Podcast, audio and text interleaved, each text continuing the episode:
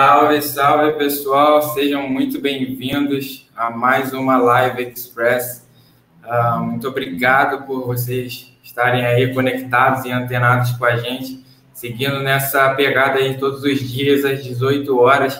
Nós estamos sempre procurando trazer conteúdos que agreguem é, valor aí na, na, vida, não somente do empresário contábil, mas também é, dos nossos parceiros, clientes aí que é, por vezes pode ter algum tipo de dúvida nos assuntos que nós vamos abordar. E é, antes de mais nada, queria dizer que é uma alegria enorme, um prazer enorme estar aqui mais uma vez falando com vocês. Queria já é, convidar a você que já está nos acompanhando a compartilhar o link dessa live, compartilha com seus amigos, compartilha nas suas redes sociais, para que nós possamos aumentar o engajamento aí do nosso canal. Já te peço também que você se inscreva no nosso canal para ser notificado das próximas lives e além de se inscrever, clica aí no botãozinho do like para que a gente possa é, crescer aí no nosso engajamento no, no, na plataforma, não somente do YouTube, mas também que outras pessoas possam é, receber esse tipo de conteúdo e o YouTube entenda que o nosso conteúdo é relevante aí para as pessoas.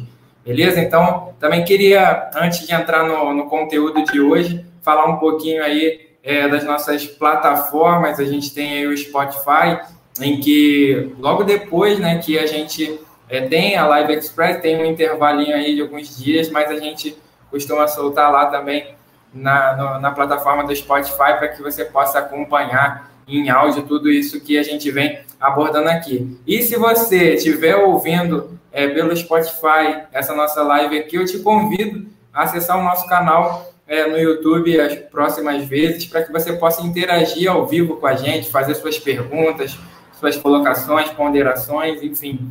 Você vem aí com a gente e a gente possa trocar uma ideia aí nesse universo contábil, nesses assuntos que são de extrema relevância para o nosso dia a dia. Então, é, ditas essas palavras introdutórias, é, vou me apresentar mais uma vez. Né? Sou o Jonathan Matias, atualmente é, gestor de projetos do Grupo CF, atuando também na parte fiscal do nosso back-office. E hoje eu vou falar de um assunto extremamente importante, que é a questão do registro de receitas. Quando a gente fala de, de registro de receitas, eu vou falar mais especificamente aqui no ponto do, dos riscos é, que incorrem da, da omissão do registro de receitas nas empresas que estão no lucro real, é, na, na questão da apuração do imposto de renda e os reflexos disso.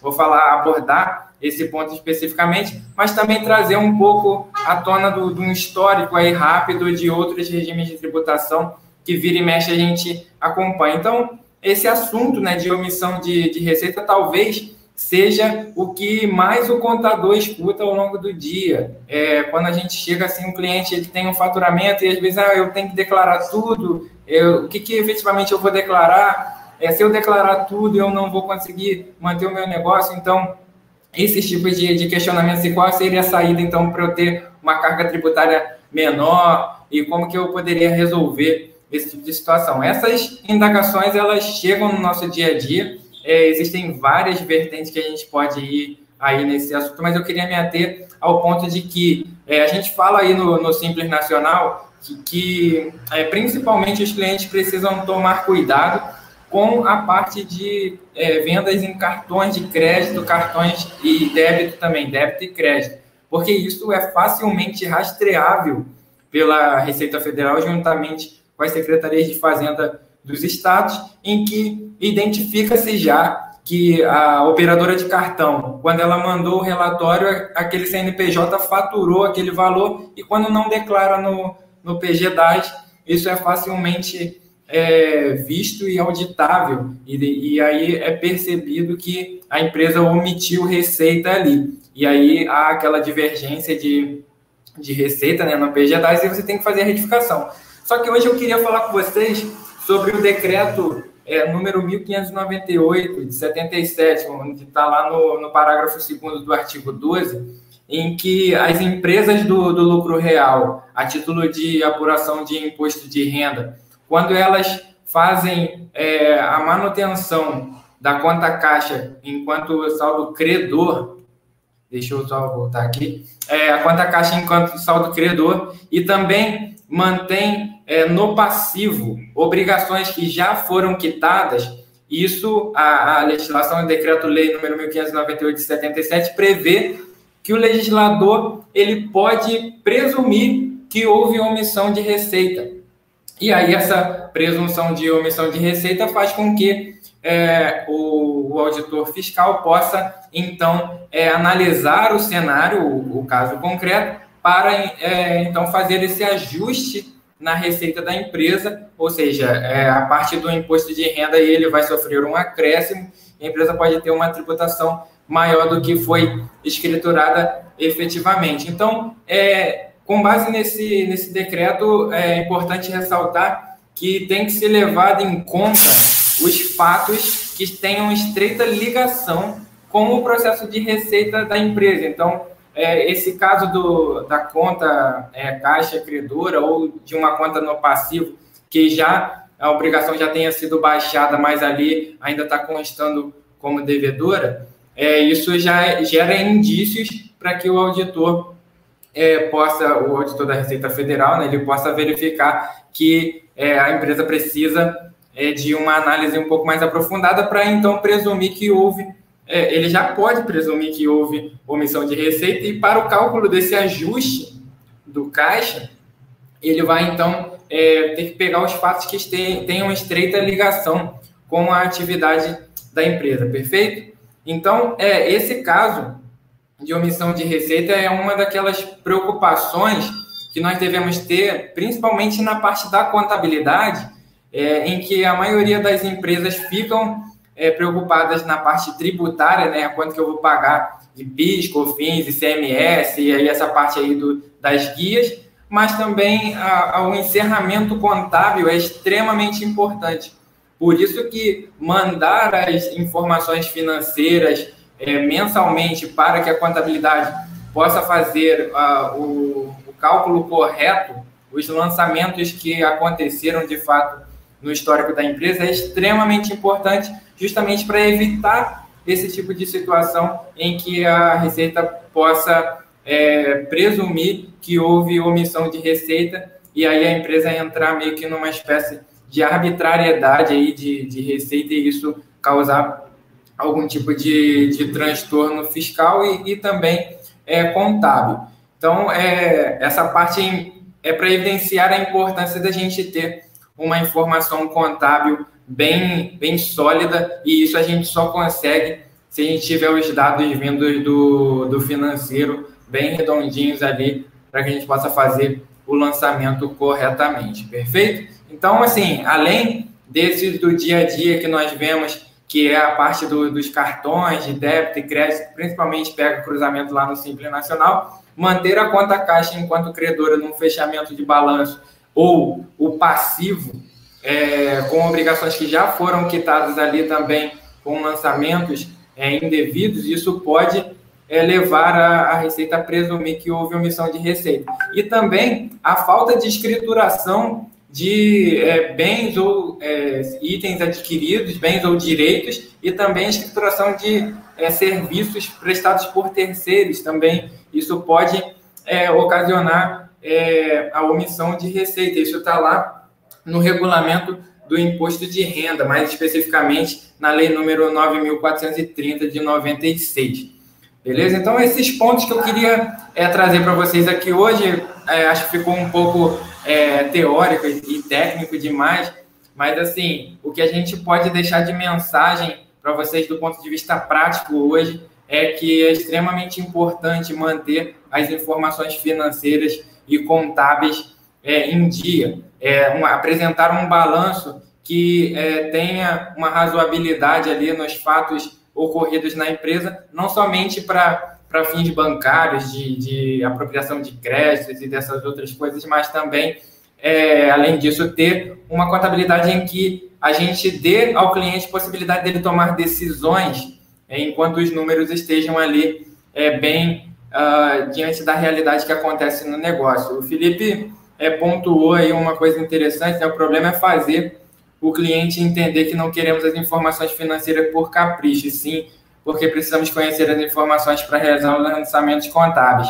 Exatamente, esse, esse convencimento, às vezes, ele vem muito mais pela dor, né, de dizer para o cliente que ele pode sofrer algum tipo de sanção. E é, nesse caso do que nós estamos conversando aqui hoje, especificamente, é uma problemática que pode vir causar uma dor ao cliente, principalmente naqueles que são do, do, lucro real, em que se houver essa presunção de omissão de receita e uma receita tributada é, ajustada, aí ele pode vir a pagar um imposto maior do que ele poderia ter recolhido se ele tivesse feito, é, a, tivesse mandado as informações corretamente e a contabilidade assim teria condições de fechar um balanço bonitinho e não ter maiores problemas com a Receita Federal.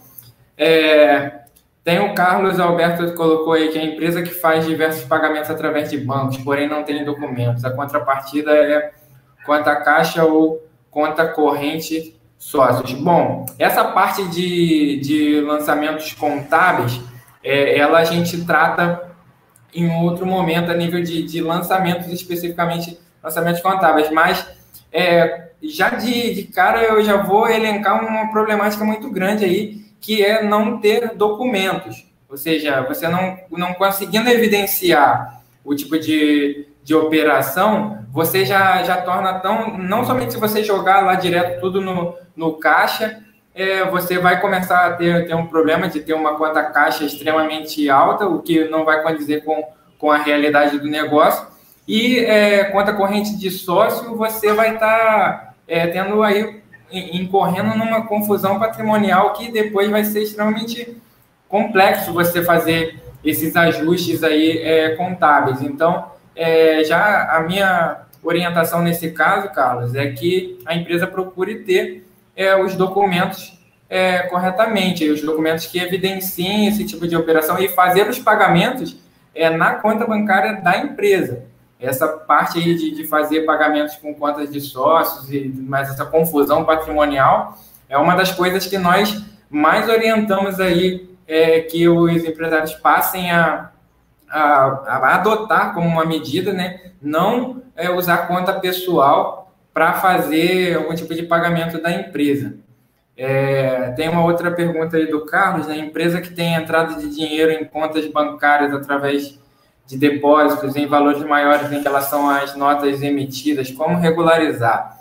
É, esse é um, é um problema muito grande. É, a empresa ela, é, ela vai ter uma entrada com valores maiores do que as notas emitidas se ela fizer um procedimento que é conhecido como meia nota, né? Você tira uma nota num valor e, e na realidade a operação acontece em outro valor. Esse é um, é um problema que ele é ajustável à medida que o cliente entenda que é, ele precisa emitir a nota na totalidade.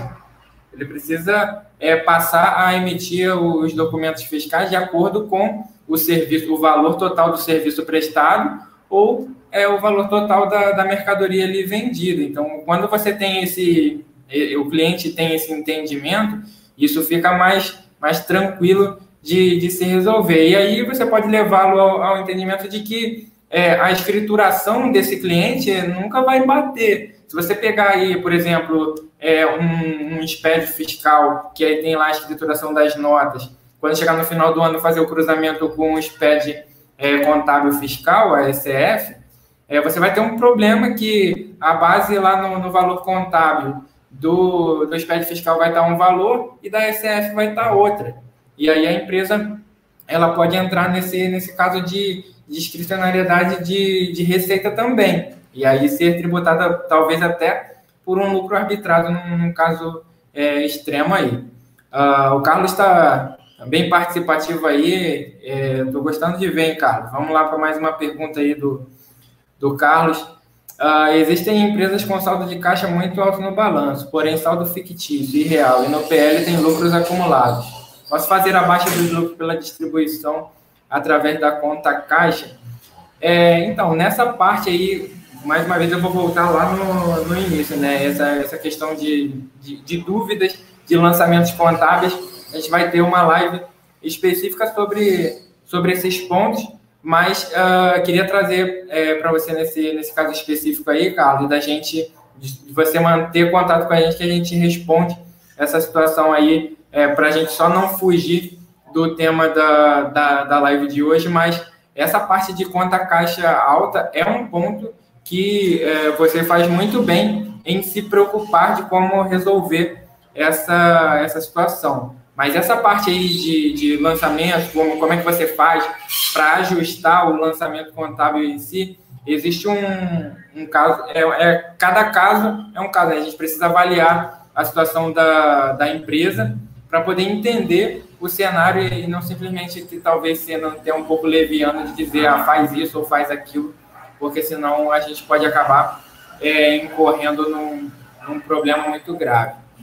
É, tem aí uma outra pergunta do Carlos, né? saldos contábeis de ativos e passivos, saldo incorreto, posso fazer um balanço de abertura com os saldos corretos e fazer os ajustes? Na verdade, é, se você, se a empresa já tem um, um balanço de, de abertura, aí você vai precisar dar continuidade né, na, naquele, naquele tipo de balanço. É, e aí tem que ver se a empresa já escriturou esse balanço na, na ECD, e aí se já tiver escriturado, precisa se observar as, uh, as variáveis que, que a Receita Federal coloca em que é admissível a retificação é, de balanços já entregues, porque isso daí pode afetar, com certeza afetará né, a parte de, de impostos e tudo mais. Então, essa parte aí de é, fazer um. Como se assim, vou pegar agora, eu vi que está tudo errado, entre aspas, né? entendam o errado que eu estou colocando aqui, mas eu percebi que está tudo meio incoerente ali, eu vou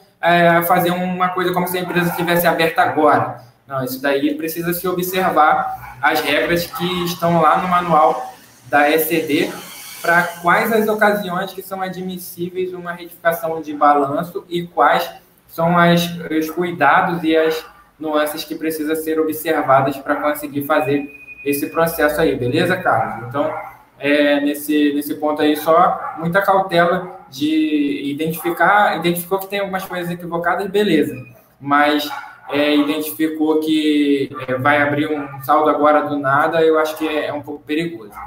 É, depósitos bancários, TED, DOC, não justificadas as origens, presume-se omissão de, de receita. Ah, nesse caso aí, é, não está dentro do texto legal. O texto legal ele só é, há uma abertura para presunção de omissão de receita nos três casos em que eu falei: é, saldo de caixa credor, é, obrigações no passivo que já foram quitadas e também a falta de escrituração de é, bens ou direitos adquiridos ou serviços prestados por terceiros já quitados aí é, ou já feito o pagamento. No caso, a legislação ela é bem específica e explícita nesses três casos que prevê que o legislador, é, o legislador prevê que o auditor presuma a omissão de receita. Claro, nesses casos aí, quando é, você não tem uma justificativa de origem, aí você pode incorrer, no caso, a, o auditor ele pode incorrer em outros artigos, em outras leis, não nesse caso de, de omissão de receita pelo texto legal que a gente está falando aqui, mas é um risco grande que a empresa corre quando ela não consegue justificar as origens aí de, de entradas. E aí você entra aí em órgãos como o COAF, né, que investiga as operações é, financeiras que forem atípicas. Beleza? Acho que nesse ponto aí, só a presunção de, de receita, a legislação abre margem só para esses três pontos. Bom, uh, espero ter contribuído aí é, com vocês. A gente está chegando na, na, nossa parte final. Se a gente tiver mais alguma pergunta, a gente está tá aí à disposição para poder tentar responder. É, queria agradecer bastante, agradecer o Carlos Alberto aí, grande Carlos, que participou ativamente aí da nossa live. Boa noite para todo mundo que, que entrou posteriormente à apresentação. Então, indo para a nossa parte final aí, queria agradecer mais uma vez, é, pedir para você se inscrever no nosso canal aí, ative o sininho para você ser sempre notificado. Se esse conteúdo foi relevante para você, deixe o like, siga nas nossas redes sociais e além de seguir nas nossas redes sociais, aí compartilha o nosso conteúdo. É, compartilhe com seus amigos para que eles possam é, receber aí essas atualizações tributárias. Lembrando também que amanhã estarei aqui novamente para a gente falar de um tema extremamente relevante, que é a exclusão do ICMS da base de cálculo de PIS/COFINS, um tema aí que é muito visado aí pela parte tributária, fiscal. Então, eu espero que vocês voltem aí amanhã, que a gente possa seguir nessa pegada aí. A galera que estiver é, ouvindo a gente também aí no Spotify, junte-se a nós aí todos os dias, segunda a sexta, às 18 horas, estamos aí. Um forte abraço para vocês, excelente terça-feira, até a próxima. Valeu!